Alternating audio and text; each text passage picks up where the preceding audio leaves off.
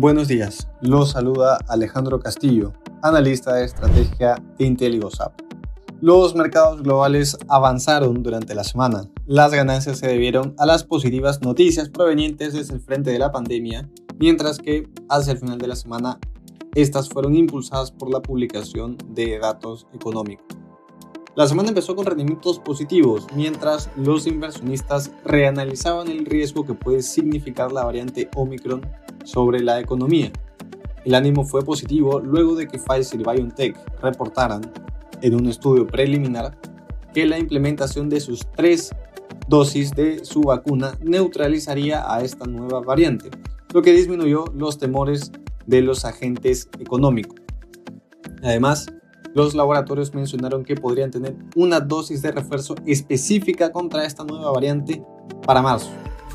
GlaxoSmithKline se sumó a estas declaraciones, pues indicó que su tratamiento de anticuerpos también sería efectivo, incluso contra Omicron.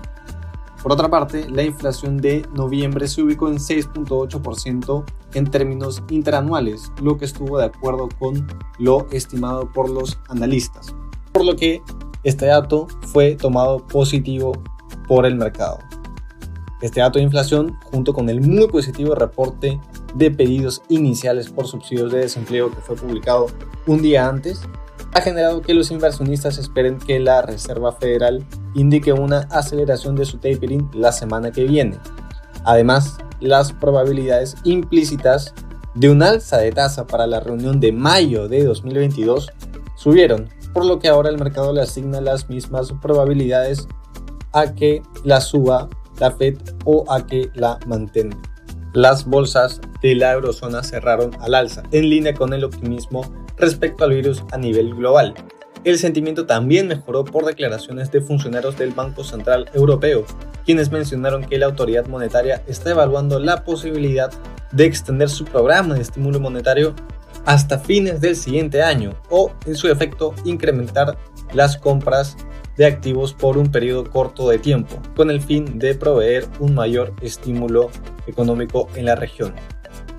Además, la expectativa de que el Banco Central chino pueda otorgar mayores medidas de estímulo generó un incremento en los precios de las acciones mineras, ante la posibilidad de una mayor demanda por principalmente metales base.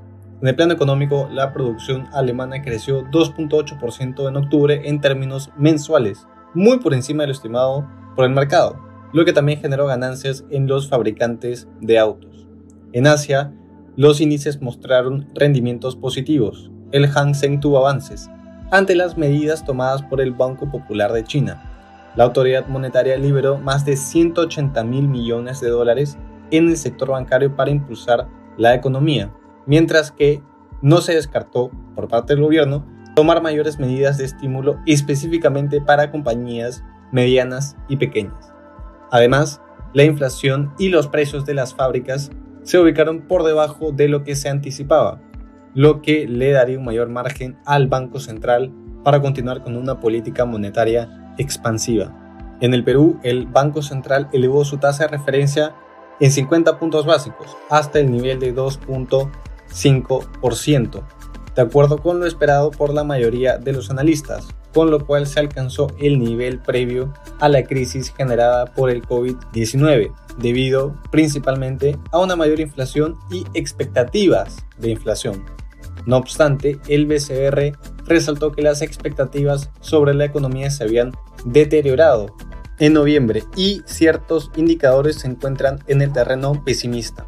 Por otra parte, se reportó que el déficit fiscal del sector público no financiero cayó hasta 3.3% del PBI durante los últimos 12 meses, muy por debajo de lo proyectado a inicios de año por el Ministerio de Economía y Finanzas.